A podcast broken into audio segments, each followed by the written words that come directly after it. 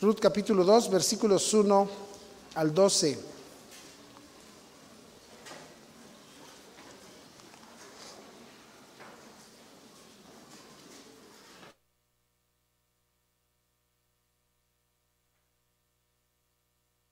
Vamos a leer Ruth capítulo 2, versículos 1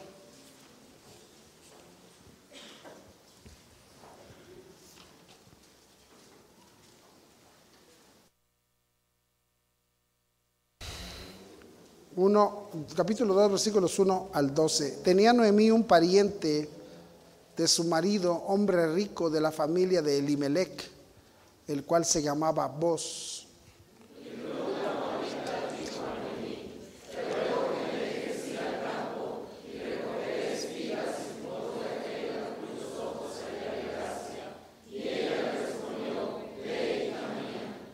Fue pues, y llegando, espigó en el campo en pos de los segadores.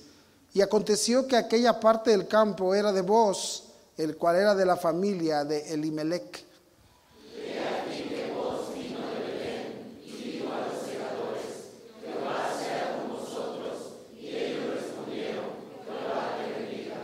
Y vos dijo a su criado, el mayordomo de los segadores, ¿de quién es esta joven?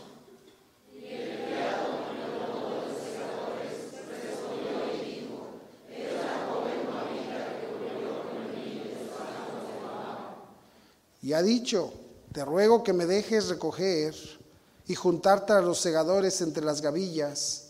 Entró pues y esta desde, perdón, entró pues y esta desde por la mañana hasta ahora sin descansar ni aún por un momento.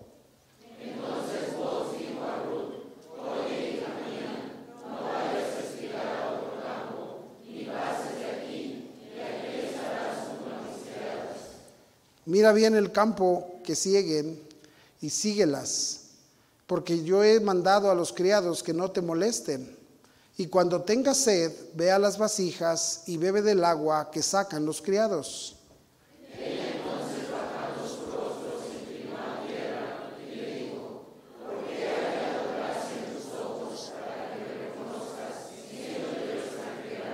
Y respondió vos, le dijo, perdón, y respondiendo vos le dijo, He sabido todo lo que has hecho con tu suegra después de la muerte de tu marido y que dejando a tu padre y a tu madre y la tierra donde naciste, has venido a un pueblo que no conociste antes, juntos.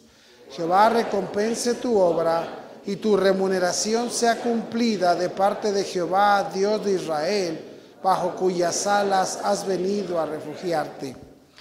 Bueno, la historia para muchos es común, para muchos es algo nuevo. ¿Verdad? Pero es una, es una historia importante. Vamos a orar y luego entramos al tema, hermanos. Vamos a orar. Dios, gracias te damos por lo, lo bueno que tú eres. Gracias por tus bendiciones y por tus favores. ruego, Dios, de tu, de tu gracia y de tu poder y que a través de este inútil siervo tú quieras hablar al corazón de tus, de tus hijos, de tu pueblo, que con un deseo vienen a escuchar tu palabra. Usa este tiempo para hacer, traer bendición a nuestros corazones.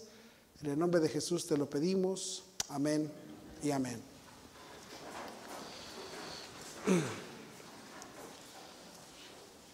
Eh, he, estado, he estado, hermanos, por, por, algunos, por algunos eh, tiempos meditando, este, pensando mucho en cómo el Señor trabaja en las vidas de los que hemos decidido creer.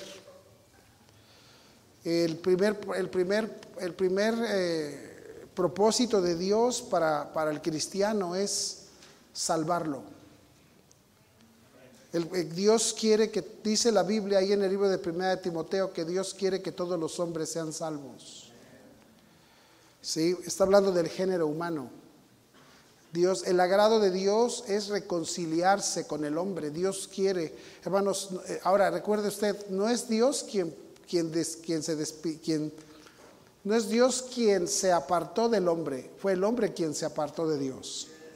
Pero Dios, en su amor para con nosotros, Él quiso, Él preparó un plan perfecto para reconciliarnos con Él. La Biblia es un libro tan maravilloso, hermanos, que encierra muchas verdades y las aplica de muchas maneras. Cuando el cristiano toma la decisión de ser salvo, empieza una condición extraña, ¿verdad? Y muchos de nosotros que, empezamos a caminar la vida cristiana, solemos, solemos sorprendernos de las cosas que van sucediendo en nuestras vidas. Este, y, hermanos, y estas cosas son interesantes. Este, mire conmigo, no pierda el libro de Ruth, pero vea conmigo nada más por, por apoyar un poquito esto que estoy diciendo. Vea conmigo ahí en el libro de los Salmos, capítulo 20, gracias hermano, capítulo 25, Salmo 25.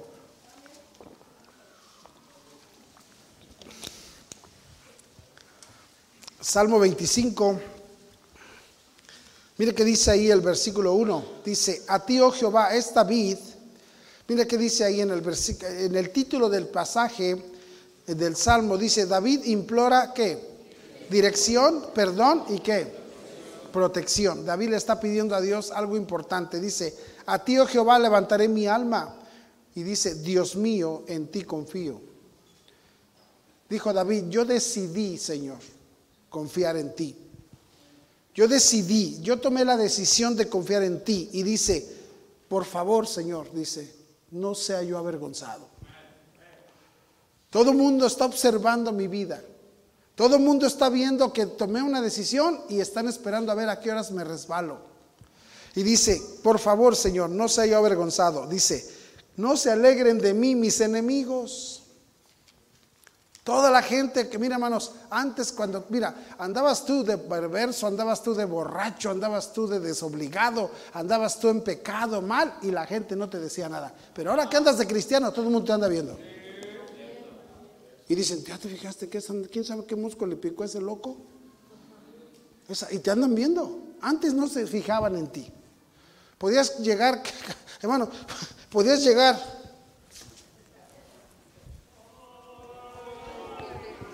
y nadie se fijaba en ti. Pero ahora que sales a la iglesia, todo el mundo como que están vienes escondiendo la Biblia, ¿verdad? Yo me acuerdo, yo salía de mi casa, hermanos, y iba saliendo de mi casa y cuando ay, los vecinos parece que a propósito salían domingo en la mañana nadie se levantaba. Pero ese yo me salía a las 8 de la mañana y ya los vecinos así. Y luego me decían, ¿a dónde vas? Y yo, a un mandado. Porque te observan. Tú métete aquí y la gente te va a observar. Y dice aquí, ciertamente dice, ninguno de cuantos esperan en ti será confundido. Esa es una realidad. Dice, serán avergonzados los que se rebelan sin causa. Eso sí van a sufrir vergüenza.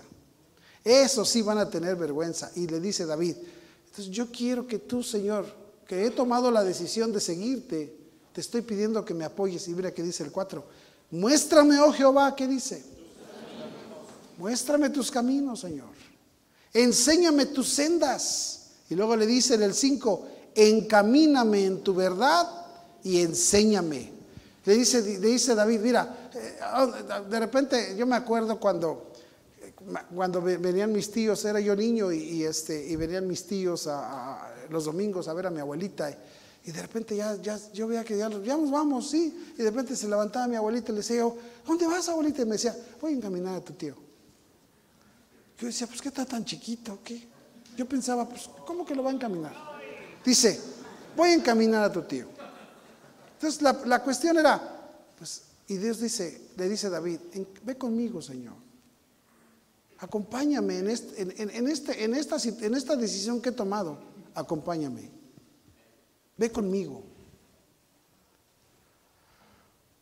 Porque, hermanos, porque yo, si, si, mire, eh, eh, nuestra iglesia este noviembre va a cumplir 19 años de estar aquí.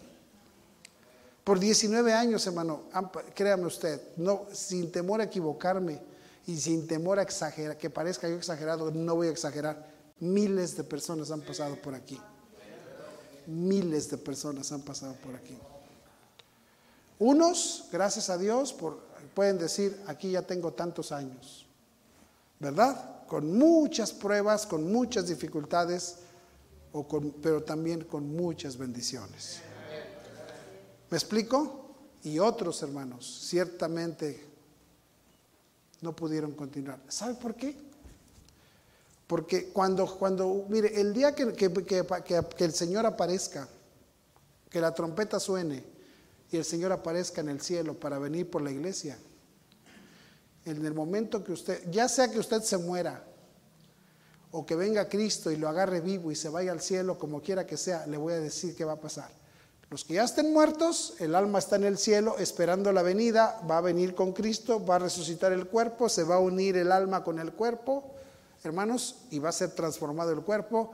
Y los que estemos aquí vivos vamos a ser transformados, vamos a subir, vamos a subir, dice la Biblia, en las nubes, ahí vamos a recibir, ahí el Señor nos va a estar esperando. Y vamos a entrar al cielo a las bodas de Cordero. Pero a la hora de entrar al cielo, lo único que nos va a contar, escucha bien qué va a ser cuando tú y yo entremos al cielo, no, va a decir el Señor, pasa buena persona. No va a decir, pasa. ¿Sabes qué va a decir? Va a decir, buen siervo y fiel. ¿Sabes qué es lo que va a contar en nosotros? Fidelidad. Lo que va a contar en la vida de un cristiano es fidelidad. Porque fidelidad es importante. Amén, hermanos. Lo que importa, mira, lo que, va, lo que importa en, un matrimonio de tantos años es fidelidad. Fidelidad es una, una característica que a Dios le agrada. Pero sabes una cosa, hermanos, Jesús le dijo a los discípulos, es imposible que no vengan tropiezos.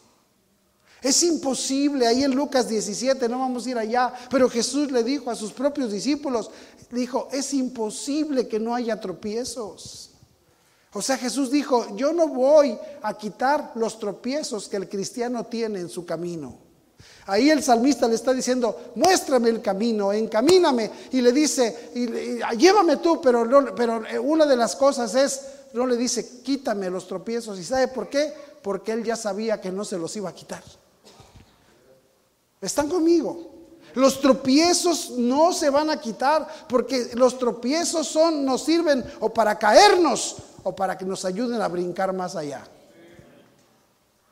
Es, hermanos, y entonces en la vida cristiana, ¿verdad? Por eso cuando yo siempre le he dicho a mi esposa, a veces encontramos personas, encontramos gente, ¿verdad? Hoy, hoy, hoy, este, hoy, estuve llamando a algunos pastores para invitarlos al desayuno de pastores. Y llamé, y llamé por teléfono a un pastor que está aquí en Zacatlán de las Manzanas, aquí en Zacatlán de las Manzanas, Puebla. Y le llamé por teléfono y este y no, no, me contestó. Entonces dije, bueno, a ver si más tarde. Y de repente, hace ratito me llega un, mensaje y me dice, pastor, disculpe, este, me dijo mi hija que llamó usted al teléfono de mi esposo y este y, ah, y bueno, no le pudimos contestar, este le dije, yo realmente le dije, hermana, solamente quiero saber a qué horas puedo hablar con su esposo. Y me dice, pastor, mi esposo falleció el año pasado.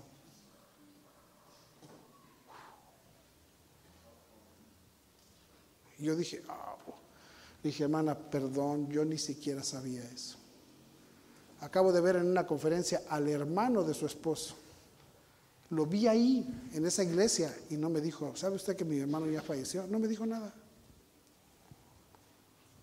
Y le dije, qué pena tengo, hermana. No, no fue mi intención incomodarles. Le dije, pero yo no sabía. No, no se preocupe. Porque cosas pasan. ¿Cómo están? Me dijo, seguimos adelante, pastor. Pues lo que mi esposo dejó, pues queremos, mis hijos dicen, pues vamos a seguir. Y aquí estamos. Pero eso no les fue un tropiezo. Eso no les fue un tropiezo. Ahora, ¿qué quiero? ¿Por qué estoy diciendo todo esto, hermanos? Porque, hermanos, yo le he dicho a mi esposa, es que sabes una cosa, vivir para Dios no es fácil. De que te tengo noticias, escúcheme, es bonito ser cristiano y hay bendiciones y hay alegrías maravillosas, pero te digo, finalmente tenemos que aceptar una cosa, vivir para Dios no es fácil. O sea, vivir para Dios, hermanos, no tiene que ver con otra cosa que tomar decisiones. Porque decidir, porque si tú dices, si alguien te pregunta a ti, ¿tú qué eres? Y tú dices, pues yo soy cristiano. No, bueno, bueno, bueno, no, no, no, no. No, no. Eh, hoy día cualquiera se llama cristiano, hasta Yuri es cristiana. ¿Sí me entiendes? Esas son una bola de payasos que, que, aprovechan para, para hacer de más comercial, pero no son. ¿Sí me entiendes? No, cristianismo, hermanos, es un precio que se paga. Cristianismo, ser cristiano no es fácil. ¿Y sabes por qué? Porque la Biblia nos enseña de todos los, mire, en cada situación, los hombres de Dios y las historias que vemos nos dejan ver una cosa, no es fácil. En esta historia, hermanos, vemos aquí la vida de Ruth. Ruth era, era, Ruth tenía, no, era una, mujer del pueblo de Israel. Ruth era una mujer extranjera, era, era, una cananea, del, era, perdón, era una de las moabitas. ¿Sabe quién era Moab? ¿Sabe quién era Moab? Moab era uno de los, ¿sabe, ¿se acuerda usted la historia que Lot se fue a vivir a Sodoma y Gomorra? Y cuando Dios destruye Sodoma y Gomorra, ya Lot y las hijas habían se criado allá y habían aprendido todas las costumbres de ellos. Y cuando, cuando salen las hijas dicen, ya se acabaron los hombres de la tierra. Y ya nomás queda mi papá. Vamos a emborracharlo y esta noche duermes con él. Dice, para que, que, no nos quedemos sin engendrar hijos. Y lo emborracha la hija, se duerme con el papá y queda embarazada del papá. Y luego al otro día la otra hija lo vuelve a emborrachar y, ahora se, mete con él. Y, tuvieron, una tuvo uno llamado Amón y el otro tuvo al otro llamado Moab. Y de ahí salieron todos los moabitas, todos los amonitas, los enemigos de Israel. De ahí salió Ruth. De ahí salió Ruth. Y la historia que vemos, hermanos, comienza de una manera, eh, todo comienza con una mala decisión. Mire qué dice ahí en Ruth capítulo 1, regrese conmigo. Vamos a apurarle, hermanos, porque el tiempo vuela, ¿verdad? Y este, mire, vamos a apurarle. Sí, mire qué dice ahí Ruth capítulo 1, dice, aconteció en los días que gobernaban los jueces, que gobernaban quiénes? ¿Cómo estaba la situación en ese tiempo? Mire qué dice ahí jueces 21, 25. Dice versículo 25, dice, en estos días no había rey en Israel. Cada uno hacía qué? Cada uno hacía lo que le pegaba la gana. O sea, en los tiempos de cuando no había un rey y gobernaban los jueces, la gente tomaba decisiones a lo tonto. La gente le daba lo mismo hacer una decisión que otra, no se fijaban, no se han fijado ustedes que hoy la gente tiene un dicho que dicen, y en lo que tope. Esa es la expresión más estúpida y más necia que yo he escuchado en mi vida. En lo que tope, pues ya sabemos en lo que va a topar. No se comporte como un necio diciendo esas cosas. Eso es exactamente lo que hacía la gente de aquel entonces. ¿Y saben qué topaba? En, en tragedia y en dolor. Y aquí entonces vino, hermanos, este eh, dice, gobernaban los jueces sobre la tierra, que hubo hambre en la tierra. La pregunta es, hermanos, estos tiempos no han cambiado. La expresión hubo hambre, sinceramente a veces no es que no había que comer, porque como uno, uno, hubo unos que sí se quedaron. La expresión no es que no había, sino que no había lo que les gustaba. ¿Sí?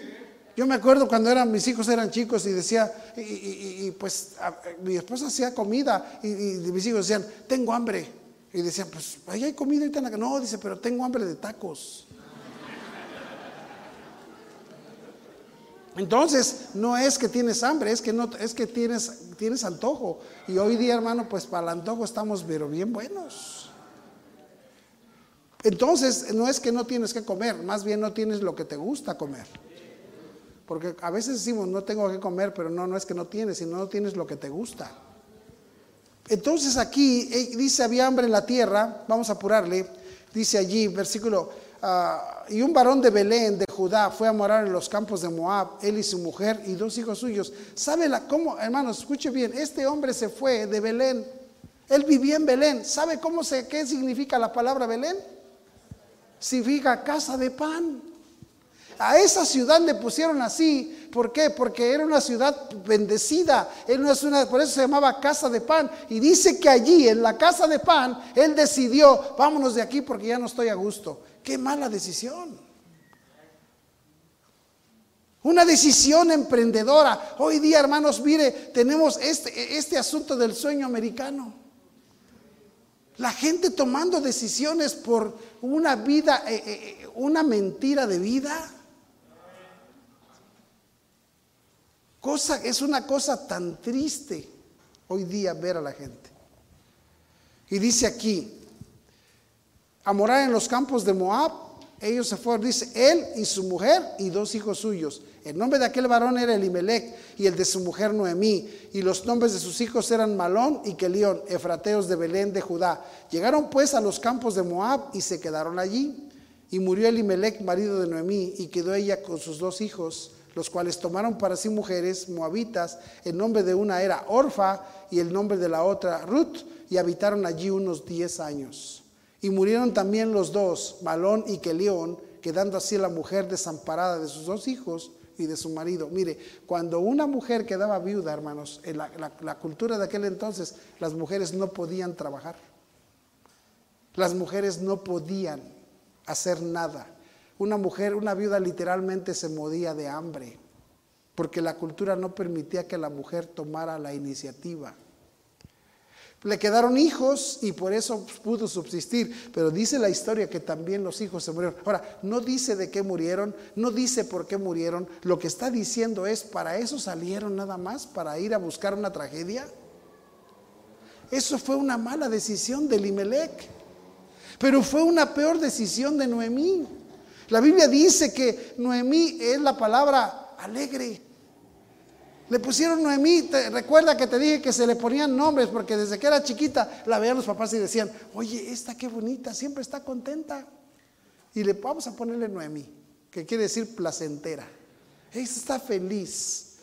Sí, hoy día ya no existen Noemís. Todas están enojadas. Ya las mujeres nacen, ya nacen con un espíritu enojado.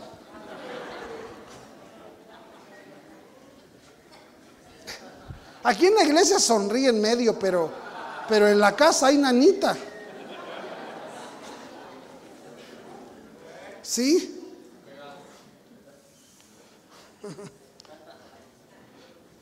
Ahora, ¿qué estoy diciendo? Noemí era una mujer alegre, una, y dice aquí su mujer Noemí. Hermanos, vivían ahí, pero ¿sabes qué? Cuando Noemí salió, dice que cuando ella entró de regreso, o sea, se le murieron y ella tomó la decisión, pues ya no tengo nada que hacer aquí en esta tierra de extranjeros, voy a regresar a mi pueblo. Y cuando entró todos decían, mira, ahí viene Noemí, decían, ya no me llamen Noemí, ya no, me, ya no estoy contenta, llámenme Mara, porque estoy bien amargadota.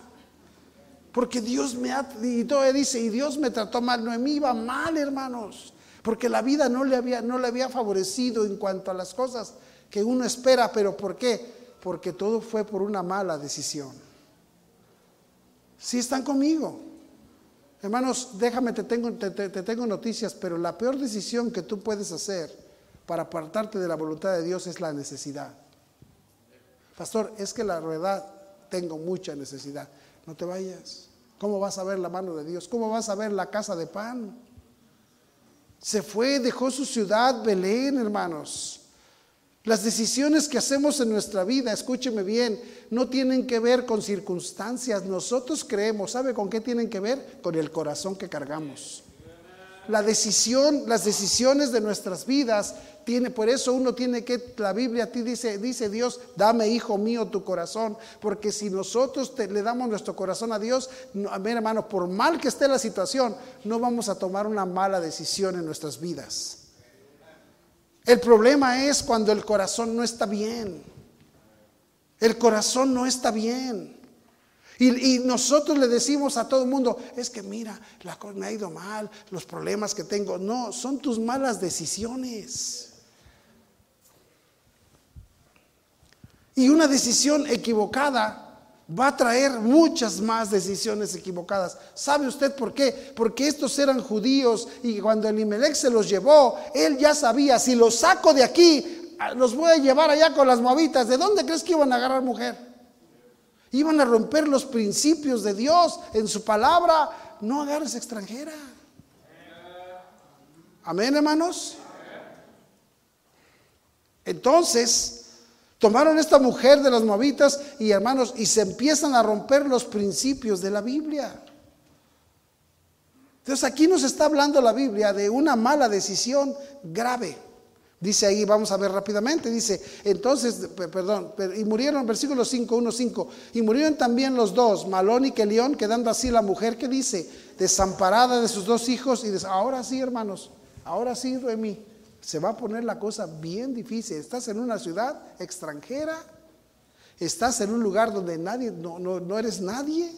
Ya no tienes a hombre que trabaje por ti, ni hijos que te apoyen. Ya no tienes a nadie. Entonces se levantó, versículo 6, con sus nueras y regresó de los campos de Moab porque oyó, escuche bien, en el campo de Moab que Jehová había visitado a su pueblo. ¿Para qué?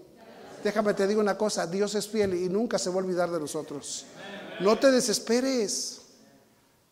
Hermanos, las malas decisiones son, son, traen tragedias a nuestras vidas.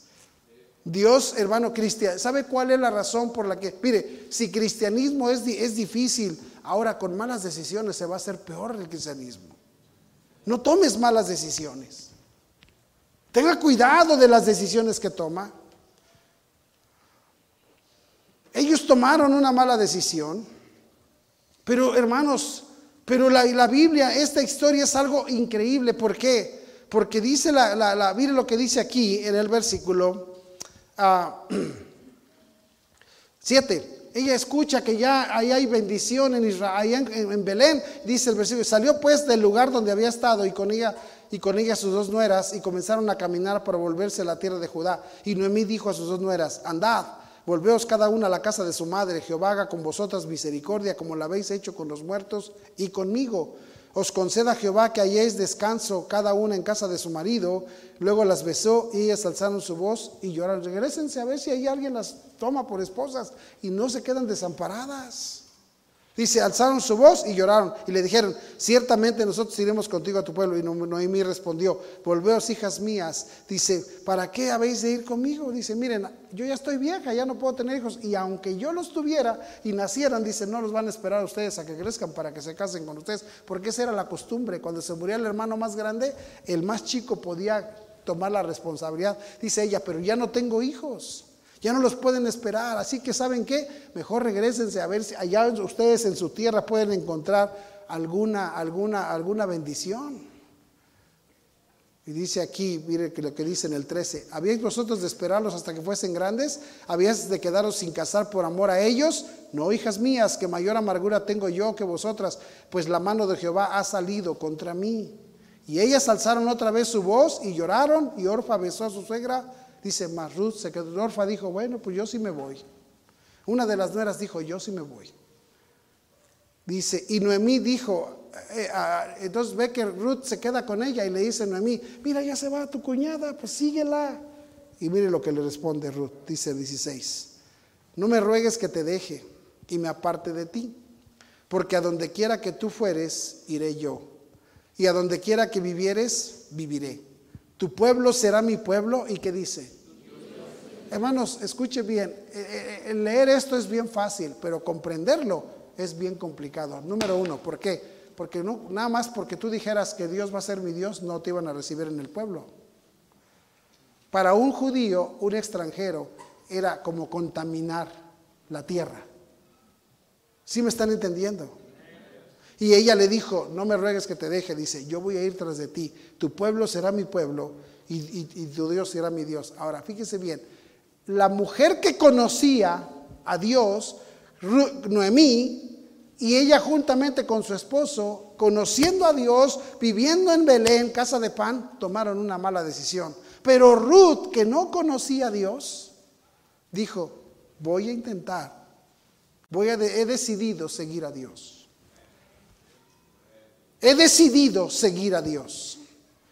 ¿Qué, hermanos, qué decisión tan más grande? Hermanos, déjeme, escúcheme bien. Ahora te voy a decir, todos tomamos decisiones. Todos, hermano, la vida es una vida de decisión. Cada día hacemos decisiones. Cada día dices, voy a trabajar, ahora me voy a ir por esta calle, ahora me voy a bajar por acá. Dices, ay, me llevaré la chamarra, no me la llevaré. No, es que luego ahí ando batallando porque luego ni llueve y luego no te la llevas y te agarra el aguacero. Y dices, ¿y qué dices? ¿Por qué no me la traje? Pero fue tu decisión. ¿Sí me estás siguiendo? Las decisiones son así. Las decisiones no tienen, tú no tienes una garantía en cuanto a tus decisiones. Te doy el ejemplo ahorita que llueve de la chamarra. Dices, ay, es que eso de andar cargando el suéter, qué incómodo. Y si me lo llevo, pero si no Y lo que dices, no, pero si no me lo llevo y me agarra, no, pues mejor lo cargo. Y así estás. Entre que sí, que no, y así son nuestras decisiones, ¿verdad que sí? Hermano, y cada decisión tiene beneficios o consecuencias. Y la decisión de, Elimelech y, y de Noemí, hermano, trajo una tragedia familiar porque murió Elimelech y murieron los hijos porque tomó una mala decisión. De la decisión de Noemí, al final Noemí cuando regresó, dijeron, mira, ya llegó Noemí. ¿Y qué dijo Noemí? Ya no me digan así, porque yo, dice, porque yo vengo mal me ha ido mal, pero ¿sabes qué, Noemí? No te olvides que tú un día eh, pudiste haberle dicho al viejo, ¿y qué vamos a hacer allá, viejo? Aquí, con el favor de Dios, nos quedamos. Así que no te hagas, Noemí.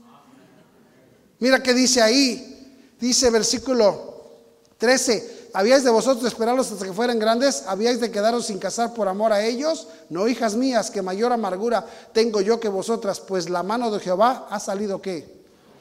Mira, hermano, y luego lo peor es que decimos, es que Dios me está castigando. No fue Dios, fueron tus decisiones. Fueron tus decisiones.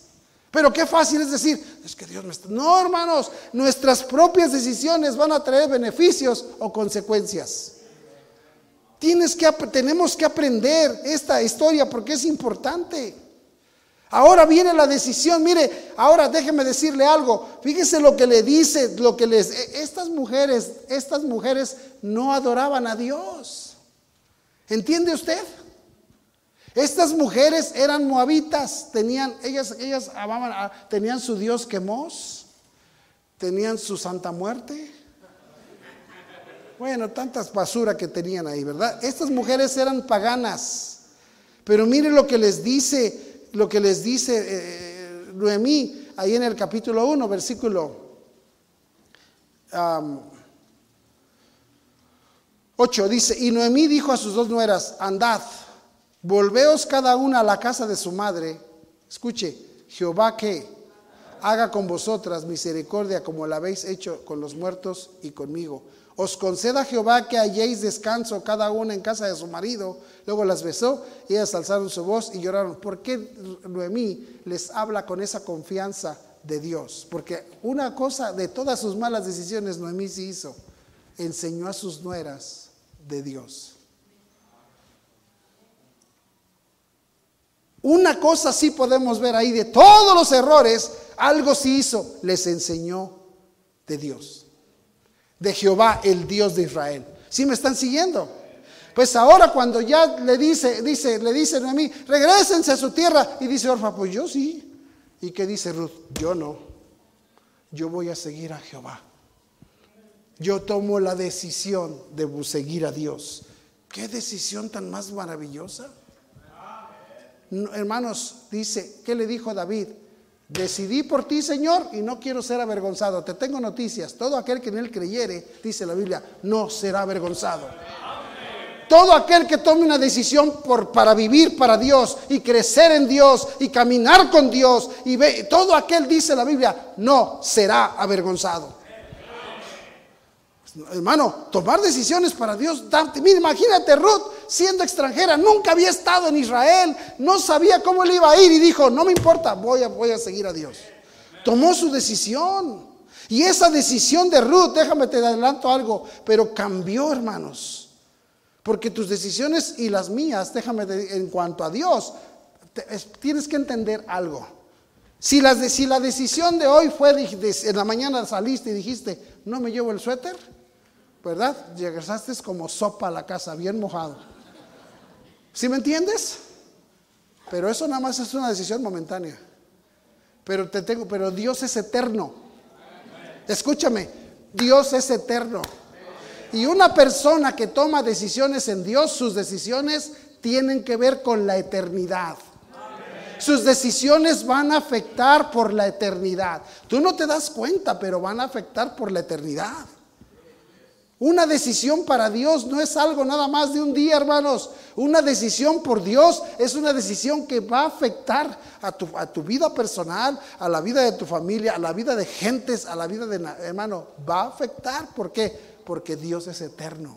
Así que las decisiones para Dios no son decisiones como no llevarte el suéter, como no, no, no. Escúchame bien, las decisiones para Dios afectan eternamente. Si estás conmigo. Van a hacer una diferencia eterna. Y la decisión de Ruth trajo una diferencia. La decisión de Ruth trajo una diferencia para la eternidad. Hermanos, ¿sabe por qué? Porque la decisión de Ruth fue confiar. Déjame te digo algo. Confiar en Dios no es confiar en cosas palpables. Confiar en Dios es confiar en gracia. ¿Qué quiero decir? Una persona que va a confiar en Dios, Dios le va a enseñar. No va, ya, mira, déjame te explico. Una persona que va, si tú, si tú decides, pues yo voy a confiar en, mi, en mis esfuerzos, yo voy a confiar en mi negocio, tu negocio puede tronar, tu negocio puede quebrar. Es que yo voy a confiar en, en en mi capacidad. Hermano, tú te estás fuerte mañana quién sabe. Pero estoy joven, ¿y qué? El pastor este que yo le hablé, te digo, estaba bien jovencillo, 40 años.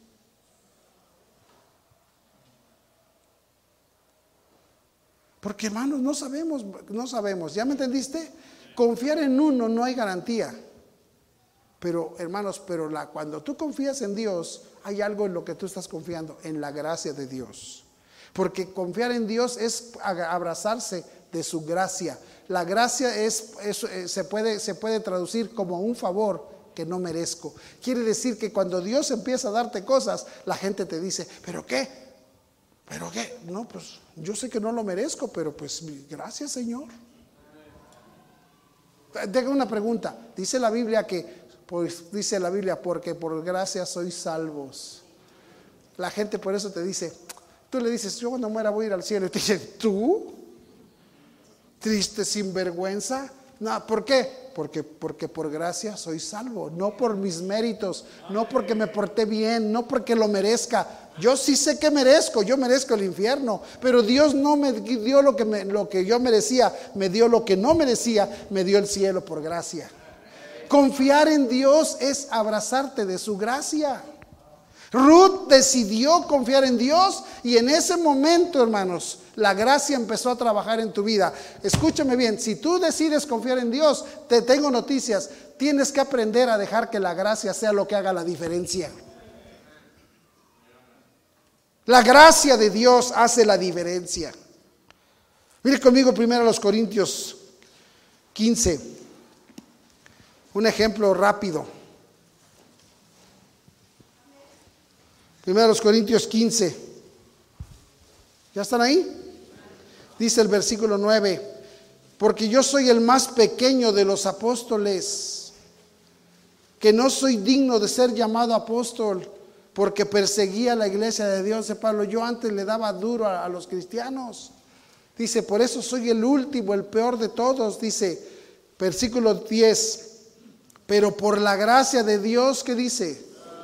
Soy lo que soy. Dice, no soy algo porque soy mejor. Yo fui un, un hombre horrible. Yo perseguí cristianos. Dice, ahora he alcanzado a ser lo que soy. ¿Por qué? Por la gracia de Dios. Su gracia no ha sido en vano para conmigo. Antes he trabajado más que todos. Dice, por la gracia de Dios soy lo que soy. Cuando tú decides por Dios, tú estás diciéndole a Dios, ya no voy a confiar en mí, ya no voy a confiar en mis capacidades, ya no voy a confiar en las circunstancias, voy a abrazarme de tu gracia. Y, muy pocos amenes porque algunos ni entendemos de qué se trata esto. Ruth decidió abrazarse de la gracia de Dios, hermanos. ¿Están conmigo? Noemí trabajó en el corazón de Ruth. Noemí tuvo que hacer algo porque esas muchachas no conocieron de Dios más que lo que Noemí les dijo. Y con lo poquito que Noemí les dijo, ay, hermano, mira, ¿te imaginas qué les enseñó Noemí? Y con lo poquito, esta mujer fue una mujer que confió. Algunos decimos, ay, pastor, es que yo apenas tengo poquito. ¿Y qué? No necesitas mucho para tomar decisiones. Hay algunos que, hermano, por años no has tomado una decisión firme en cuanto. Y hay gente que con tantitos dale. Y hasta dicen, ay, qué irresponsable. Bueno, ojalá que sea fe mejor. Si están siguiéndome, hermanos. Ruth hizo una decisión. Mire qué le dice, mire conmigo ahí en Ruth capítulo 2, donde leímos.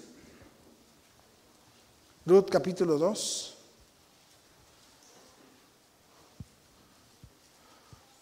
el versículo. Llega Ruth ahí y, no tienen que comer y Ruth, una judía no podía ir, pero Ruth era extranjera y Ruth le dice a su suegra, déjame ir a ver si me dejan trabajar para traer algo para comer, no tenemos que comer. Y le dice la nuera, pues vete. Y llega ahí a un campo y empieza a trabajar. Y llega el dueño del campo que se llamaba Vos y dice, ¿quién es esa muchacha? Y dice, es la que vino con Noemí, dice, pero desde que llegó no ha parado, es bien chambeadora. Y le dice el voz, le dice, déjenle caer a propósito, manojos. Cuando estaban cosechando, hermano, cuando estaban cosechando, lo iban echando en la canasta, pero lo que se les caía al piso ya no lo levantaban porque era para los pobres. Y vos le dice, pues déjenle caer cosas a propósito para que recoja. Y Ruth llega, hermanos, y dice ahí, y entonces vos le dice, Vente aquí a trabajar, ya no tienes que andar mendigando y batallando. Aquí vente, aquí vas a tener. Y entonces Ruth le dice, versículo 9, 8. Dice, entonces vos dijo a Ruth, oye hija mía, no vayas a espigar a otro campo, ni pases de aquí, aquí estarás junto a mis criadas. Mira bien el campo que siguen y síguelas, porque yo he mandado a los criados que no te molesten. Y cuando tengas sed, ve a las vasijas y bebe del agua que sacan los criados. Ella entonces bajando su rostro se inclinó a tierra y le dijo, ¿por qué he hallado gracia en tus ojos para que me reconozcas? Dice, si yo soy una extranjera, ¿por qué me tratas bien si yo, yo soy nada? Yo no, me, yo, no, yo no soy nada. ¿Por qué me, por qué me has dado esta, eh, la, siquiera la atención si yo soy extranjera? Yo no soy de, de, mucho tiempo, ni soy una gran judía, yo soy extranjera. Y mire lo que le responde vos. Y respondiendo vos le dijo, he sabido todo lo que has hecho con tu suegra después de la muerte de tu marido, dice, y que dejando a tu padre y a tu madre y la tierra donde naciste, has venido a un pueblo que qué. Dice, yo me dice, es digno de admirar lo que tú hiciste. Te aventaste. Te aventaste. Hoy día, ¿sabe cuál es el problema que tenemos nosotros? Que somos bien sacatones para hacer decisiones.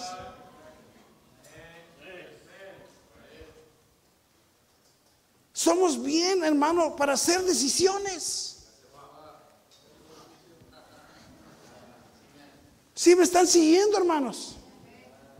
Para hacer decisiones hoy día, hermano, mira, escúchame, dice, ¿sabes por qué te estoy tratando así y te estoy beneficiando así y estoy haciendo todas estas cosas? Dice vos, porque me he dado cuenta las decisiones que has hecho. No cualquiera se avienta como tú te aventaste. Imagínate. Dice Dios, me he dado cuenta que ya te veniste a Maquisco, mendigo pueblo horrible. tomaste una buena decisión. Porque esas decisiones van a trascender. Escúchame bien, no es nada más para ahorita, es para lo eterno. Tomaste una decisión para Dios, hermano. Dice Dios, yo me he dado cuenta. ¿Sabes vos aquí quién representa, hermano? Tú sabes que la Biblia tiene tipos, ¿verdad? Pues vos representa a Cristo, hermanos. Vos representa a Cristo. Y le está diciendo, yo sé la decisión que tú tomaste. Hermano, hoy día e, este cristianismo que vivimos, ¿sabe qué es? Es un cristianismo de quedarnos de este lado. Hay mucha gente que se quedó en el borde del cristianismo. Hay mucha gente, ¿te acuerdas hermano Israel? Se quedó viviendo en el desierto por 40 años. Y Dios no quería que vivieran ahí, Dios quería que pasaran la frontera, que pasaran y nadie se aventó. ¿Y qué dijeron? Es que ya vimos cómo está ahí, dice, y está feo, y los gigantes, y, y está feo, y no vamos a pasar. Y Dios se enojó y dijo, ¿hasta cuándo me van a hacer enojar estos que no toman decisiones? ¿Cómo, hermano, cómo la siguiente generación va a creer en un Dios que cuida, que protege, que bendice, si nunca se los dejaste ver?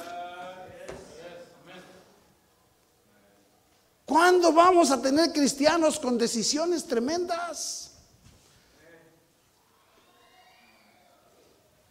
Dice, yo me he dado cuenta, dice, que, mira lo que dice aquí, versículo 11, este es el, dice, y respondiendo vos le dijo, he sabido todo lo que has hecho con tu suegra después de la muerte de tu marido, y que dejando, ¿qué dice? Mira hermano, tus sentimientos. Porque hoy día somos más sentimentales, hermano.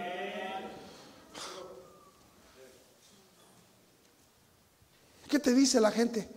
¿Qué vas a hacer allí? No entiende nada. ¿Y sabes por qué? Porque dicen, oye, pues si tú vives aquí en las lomas de... En las, eh, vives aquí en, las lomas de Chipiltepec, en las lomas de Cuanalán, y tomas una decisión. Eh, ¿Por qué haces eso? ¿Qué te pasa? Una decisión para Dios. Dice, me damos, nos dimos cuenta lo que hiciste. Mira qué le dice el versículo 12. Jehová recompense tu obra y tu remuneración sea cumplida. ¿Entiende la palabra remuneración? Tu pago. Por la decisión que hiciste, dice, la le dice vos, Dios te va a pagar. Remuneración significa, ¿sabes? Cuando tú trabajas a la semana y el, patrón te paga, ¿sabes qué te está haciendo? Te está remunerando. ¿Me explico? Cuando tú tienes un negocio y vendes algo y la gente va y te lo compra y te paga, te está remunerando tu trabajo. Y aquí le está diciendo vos a Ruth, dice, Dios te pague. Dios recompense tu obra y tu remuneración sea cumplida de parte de Israel, dice, bajo cuyas alas, ¿qué dice? Dice, tú has, tú has decidido refugiarte en Dios. Tú has decidido buscar la protección de Dios. Tu decisión no solamente fue que te aventaste, sino dice que te aventaste a cosas que no veías, hermano, porque así es este asunto. Ya te conté, ya te he contado esto y te lo voy a volver a contar. Me encanta a mí esa ilustración porque uno aprende, es algo mundano, pero cabe aquí. Fuimos hace años, te conté que fuimos a un balneario allá por, en el rollo, allá en, allá delante de Cuernavaca. Éramos del mundo, andamos en el mundo y yo andaba queriendo quedar bien con mi esposa. Y, fue, y fue una prima de ella y llevaba un chango también. ¿Sí? Escúchame. Y este, y, entonces, hermanos, había un tobogán en el rollo, pero ya lo quitaron, lo quitaron porque gente se mató, créemelo, se mató. Y estaba pero altísimo. Y nadie se aventaba. Entonces todo el baldeario estaba ahí en las albercas, oyendo música, comiendo. Pero cuando un loco se subía a las escaleras, todos paraban y decían, ¡eh! Y todos le aplaudían, porque se iba a aventar el chavo. Entonces ya de repente vimos por ahí que uno se aventó. Cuando se bajaban, hermanos, del tobogán, caían en la alberca, pero como venían con tanta fuerza, escúchame, con, el, con la panza esquiaban la alberca, así, se hacían hasta así, y salían hasta del otro lado y se pegaban en las piedras de que no caían en el agua, de la fuerza con la que bajaban. Pero, y se levantaba el chavo, ¡eh! Y todos, ¡eh! Y el, y el que iba con, el chango ese que iba con la prima de mi esposa, me dice a mí, ¿te aventarías? Yo sí. Y le dije, yo también. Yo por dentro dije, yo no me aventaría, pero dice él, yo sí, dije, pues yo también. Tú dices que sí, pues hasta, a ver, súbete, pues no se subía.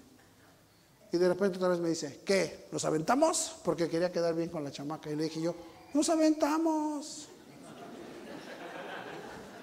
De repente dice, pues vamos, pues vamos. Y ahí vamos, y cuando vamos subiendo las escaleras, hermano, ahí vamos subiendo las escaleras, todos, ¡eh! Y yo, ¿sí? Y subimos las escaleras. Ya estábamos arriba. Y cuando, vimos para abajo, yo dije, ¡ah, su mecha! Y estaba un cuate ahí sentado, bien, no sé si estaba borracho, estaba drogado, pero se les queda y dice, ¿qué? Y ahí estábamos los dos, estábamos ahí los dos paraditos, el cuate ese y yo. Y ya no decía nada, nomás viendo para abajo. Y estaba el otro y se dice, ¿qué? ¿Se van a aventar o tienen frío? Y yo dije, yo pensé, ¿cómo me voy a ver cuando me baje las escaleras caminando? Y, el otro vi que no se aventaba y dije, ay, te voy. Que agarre, que me pongo y que me, hermano, me avente. Nomás le hice así, mira, nomás cerré mis ojitos. Cuando llegué al agua, nomás dice, zum, zum, zum, zum, y sale que salgo. ¡Plas! Todo me raspé las rodillas con la, por la piedra de la orilla de O sea, salías así volando, hermano. Y ya me levanté y, y ahí viene mi esposa, ¡ay, ahora te aventaste! Ahora ahí viene el otro. Tardó un poquito, yo creo que le tenía frío todavía. Y hermano, se avienta el otro. ¿Sí? Y ahí viene, y cuando cae, en vez de parar, la, el chavo se le decía, levantan las manos, en vez de levantar las manos, las mete y se clava. Y cuando se clava sale, y lo veo que sale, y la, alberca roja, hermano. Y se abre, así se abrió la, la frente y se puso un golpazazo que se dio lo llevaron a la enfermería, lo cosieron y todo eso, porque en vez de esquiar se clavó con la cabeza y pegó en el fondo de la alberca, ¡pum! Se dio. Yo me acuerdo que yo dije, yo no sé ni cómo, pues, ¿cómo le hiciste tú? Le dije, no sé más. Pero me aventé. Porque, hermanos, y tú dices, si para esas tonterías uno se aventaba, ¿cuántas cosas no hiciste? Te aventaste a lo tonto. ¿Por qué para Dios no tomas la decisión de decir, porque todo aquel que en Él creyere no será avergonzado? Toma tu decisión. Le dice, ¿qué le dijo vos a Ruth? Dice, todo el mundo sabemos que eres tremenda. Todo el mundo sabe por qué. ¿Por qué, me, ¿Por qué me tratas así? Porque ya sabemos quién tú eres. Que tomaste una decisión y que decidiste refugiarte en las alas de Jehová. Hermano, eh, eh, decisiones para Dios no son garantizadas. Por eso la gente dice, estás loco, ¿qué vas a hacer? Porque lo, único que estás diciendo, le estás diciendo a Dios, yo me voy a aventar, Señor, ¿eh? voy a confiar en ti. Y dice, y dice Dios, todos los que han confiado en mí, no los he hecho quedar mal. Hermano, esa es la decisión que Dios quiere que tomemos. Amén, hermanos. Pastores, que, hermano, mira qué le dice ahí en el capítulo 2, versículo 1.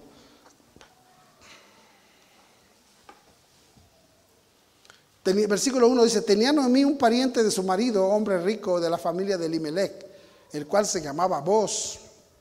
Y Ruth la Moabita dijo a Noemí, te ruego que me dejes ir al campo y recogeré espigas en pos de aquel a quien cuyos ojos hallare gracia. ella le respondió, ve hija mía, dime cómo, ayúdame. Hermanos, toma decisiones y, y toma la decisión. Escúchame, vamos a ver aquí en el capítulo 3. Después le dijo su suegra Noemí, hija mía, no he de buscar hogar para ti para que te vaya bien, dice, yo tengo el compromiso de que tú no te quedes sola. ¿No es vos nuestro pariente con cuyas criadas tú has estado? He aquí que la avienta esta noche la parva de las cebadas. Te lavarás pues y te ungirás, y vistiéndote tus vestidos irás a la era, mas no te darás a conocer al varón hasta que él haya acabado de comer. Y, y le está dando consejería.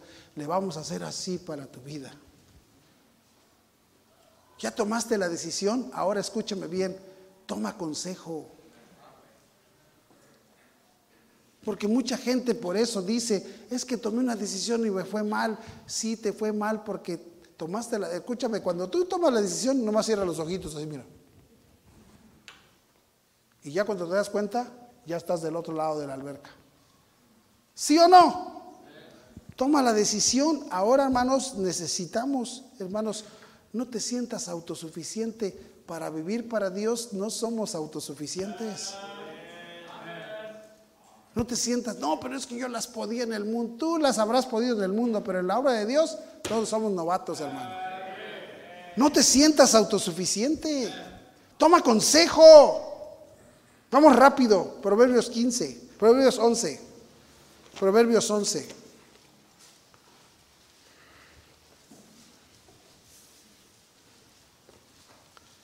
Proverbios 11. ¿Lo tiene? Mira que dice el versículo 14.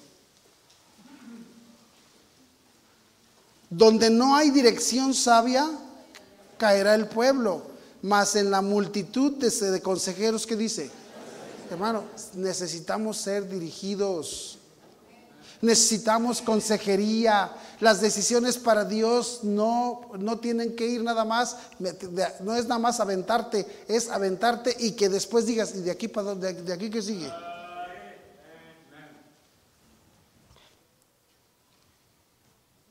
Versículo, capítulo 15, Proverbios 15, Proverbios 15.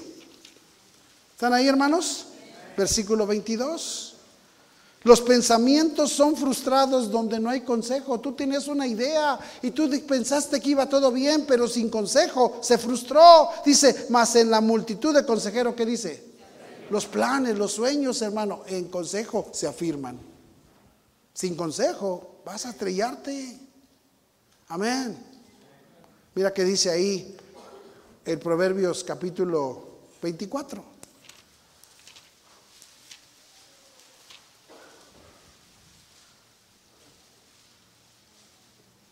Versículo 6. Dice, porque con ingenio harás la guerra y en la multitud de consejeros que dice, está la victoria. No podemos seguir. ¿Ya tomaste una decisión? Ahora toma consejo. ¿Tomas una decisión? Toma consejo.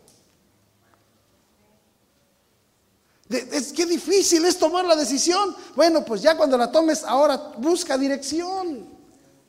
Busca dirección. Porque, porque dice que los consejos, como dice Proverbios ahí eh, 15, 22. Proverbios 15, 22. Los pensamientos son frustrados donde no hay consejo. No es que estuvo mal tu decisión, pero te frustraste porque nomás te aventaste, pero ya no recibiste dirección. Amén, hermanos. Mira, Ruth, ¿sabes por qué le fue bien? Porque le dijo a la suegra, le vas a hacer como yo te diga, mija. Le vas a hacer como yo te diga. Dice ahí, versículo, capítulo, Ruth, capítulo 3. Me dice el versículo 3, te lavarás pues y te ungirás y vistiéndote tus vestidos irás a la era, mas no te darás a conocer al varón hasta que él haya acabado de comer y de beber. Y cuando él se acueste, notarás el lugar donde se acuesta e irás y descubrirás sus pies y te acostarás allí y él te dirá lo que hayas de hacer. Y ella respondió, ¿qué le dijo? Haré todo lo que tú que... ¿Qué, pues, qué viejita? No me mandes, a mí no me digas que, te, que, que, que haga, porque yo soy la que te estoy manteniendo.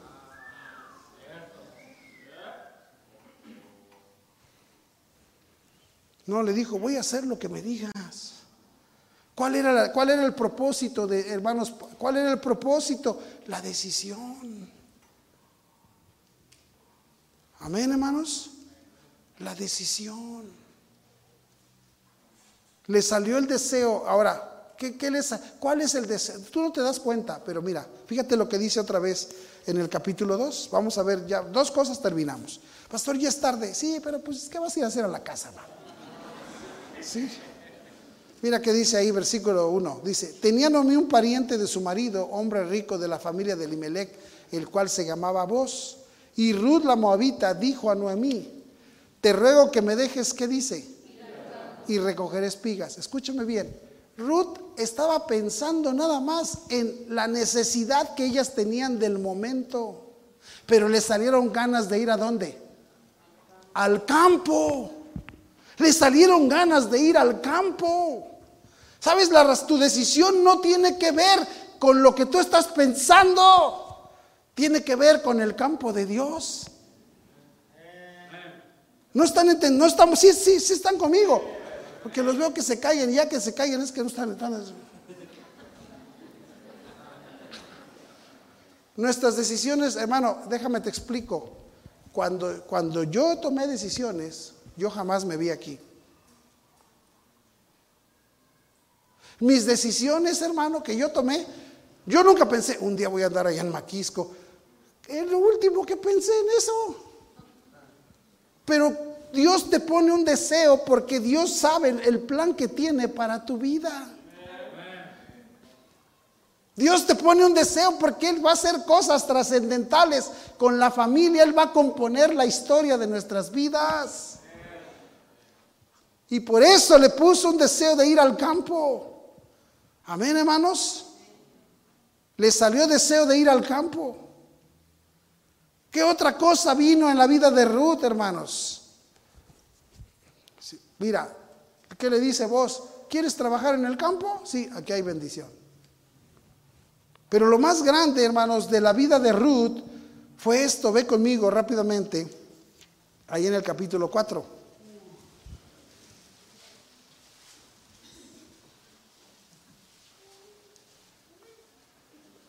Versículo 13. Vos fue Vos pues tomó a Ruth y ella fue que su mujer y se llegó a ella y Jehová le dio que concibiese y diese a luz un hijo. Y las mujeres decían a Noemí, loado sea Jehová que hizo que no te faltase hoy pariente cuyo nombre será celebrado en Israel el cual será restaurador de tu alma y sustentará tu vejez, pues tu nuera que te ama lo ha dado a luz y ella es de más valor para ti que siete hijos. Y tomando Noemí el hijo, lo puso en su regazo y fue su haya. Dice ahí, y le dieron nombre a las vecinas diciendo, le ha nacido un hijo a Noemí y lo llamaron Obed. Este es padre de Isaí, padre de quién. ¿Sabes? ¿Sabes cuál fue la decisión de Ruth, hermanos? Cristo. Porque ¿de dónde vino Cristo? De esta descendencia? Una decisión que trascendió eternamente. Tu decisión para Dios no es, hermano, por eso te digo, cristianismo no es que vengas y te sientes en una banca de una iglesia y digas qué bonito siento. Y que vengas y rebolines. Dios quiere que un cristiano crezca en decisiones para hacer cambios trascendentales en nuestra vida. Las decisiones que hagas para Dios no te van a avergonzar, van a traer bendición, porque Dios sabe que decidiste refugiarte en Él. Porque hermanos, regularmente quien la tiene, mira, los que estamos acostumbrados a pisar el suelo, ya no hacemos decisiones. Los que decimos, pues nada que perder, ahí te voy.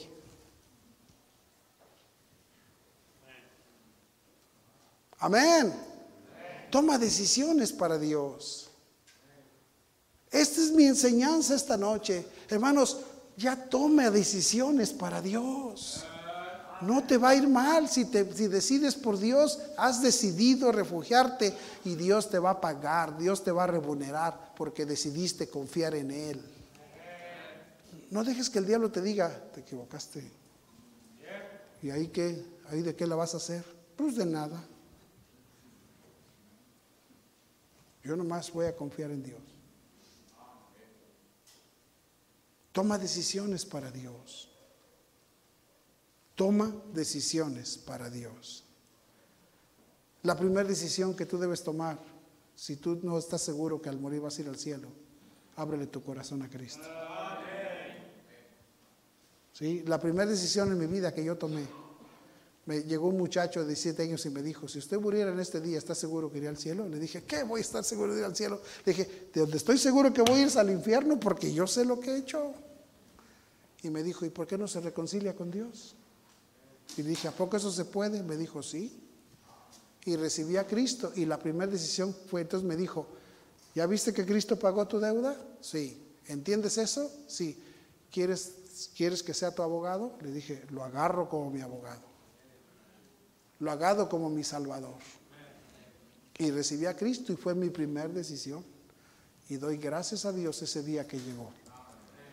Cada decisión que tú tomes para Dios va a traer bendiciones a tu vida cada decisión que tú tomes para Dios. No tengas temor. Pero, y no importa que el diablo te diga, ¿te vas a aventar o tienes frío? ¿Sí me entiendes? Aviéntate, hermano. Aviéntate.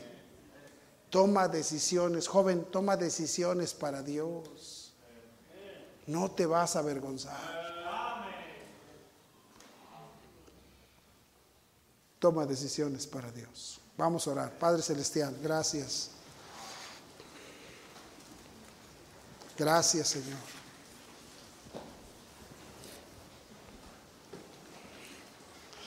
Dios te habló, ¿por qué no vienes al altar, hermano? Dile al Señor, Señor, voy a abrazarme de tu promesa que no voy a ser avergonzado. Voy a abrazarme. Yo recuerdo una cosa, hermanos, yo no te estoy prometiendo nada, es la palabra de Dios. Toma decisiones para Dios.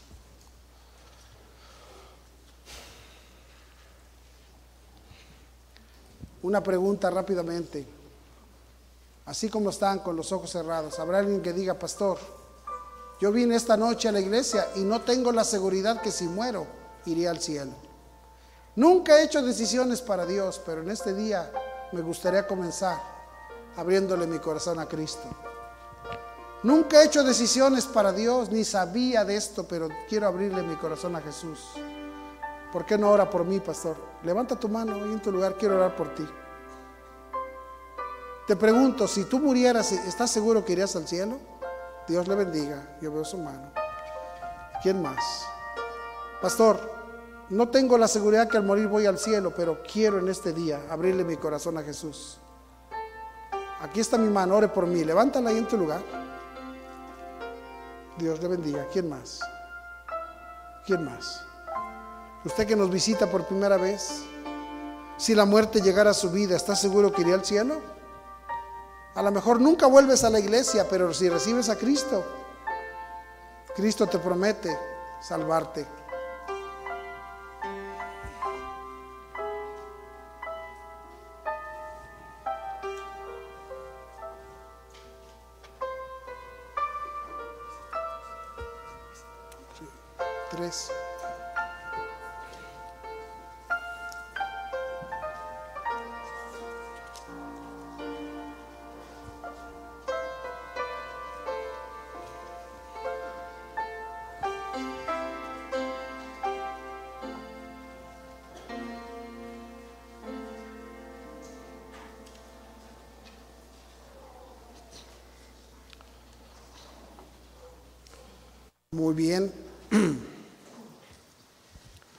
Padre, gracias por, por tu palabra y Dios solamente, tu Espíritu Santo es el que puede hacer la obra en nuestros corazones. Bendice a los hermanos. Ayúdanos a abrazarnos de esos versículos que dicen que todo aquel que en ti creyere no será avergonzado. Bendice tu palabra y fortalece nuestros corazones y ayúdanos a ser gente que decide por Dios. En Cristo Jesús. Amén.